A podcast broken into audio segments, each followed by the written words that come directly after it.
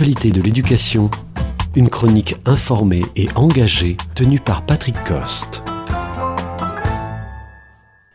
L'enseignement de l'histoire soulève dans l'opinion et le monde politique des passions. Des candidats à la présidence de la République ont annoncé des intentions de recentrer les programmes sur le récit national en en rehaussant le sentiment d'appartenance plutôt que de se culpabiliser par les heures sombres de la colonisation ou de la traite négrière. D'autres vont s'élever contre le peu de place faite à l'importance du christianisme dans la période médiévale. Il y a là des enjeux idéologiques sur l'identité qui répondent directement à des polémiques politiques. De façon générale, il est demandé à cette discipline de former à une morale républicaine en fusionnant ses finalités avec l'éducation civique. Avant tout commentaire qui restitue le cadre légitime de cet enseignement, il convient d'indiquer que l'histoire n'a pas les vertus identitaires et moralisatrices que l'opinion politique lui prête. L'histoire est une science humaine dont l'étude doit former à l'esprit critique sur les transformations des sociétés dans le temps.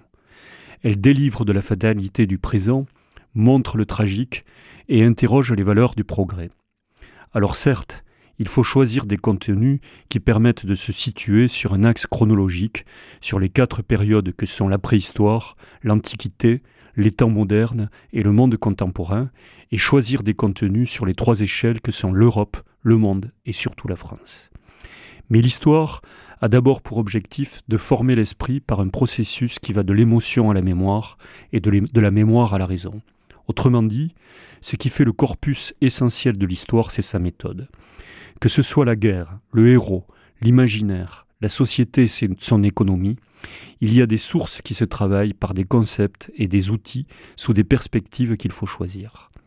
À cet égard, l'école française d'histoire est une grande école, avec l'école des annales, Fernand Braudel qui est sans doute le plus grand, la nouvelle histoire et ses médiévistes, Pierre Nora et ses lieux de mémoire.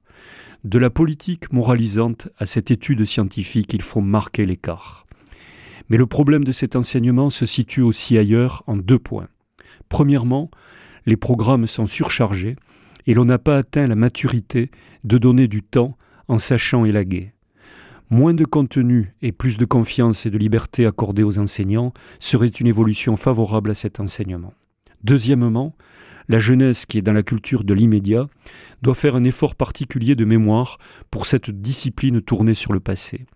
L'époque tourne le dos à la mémoire et l'histoire et le devoir de mémoire en pâtissent.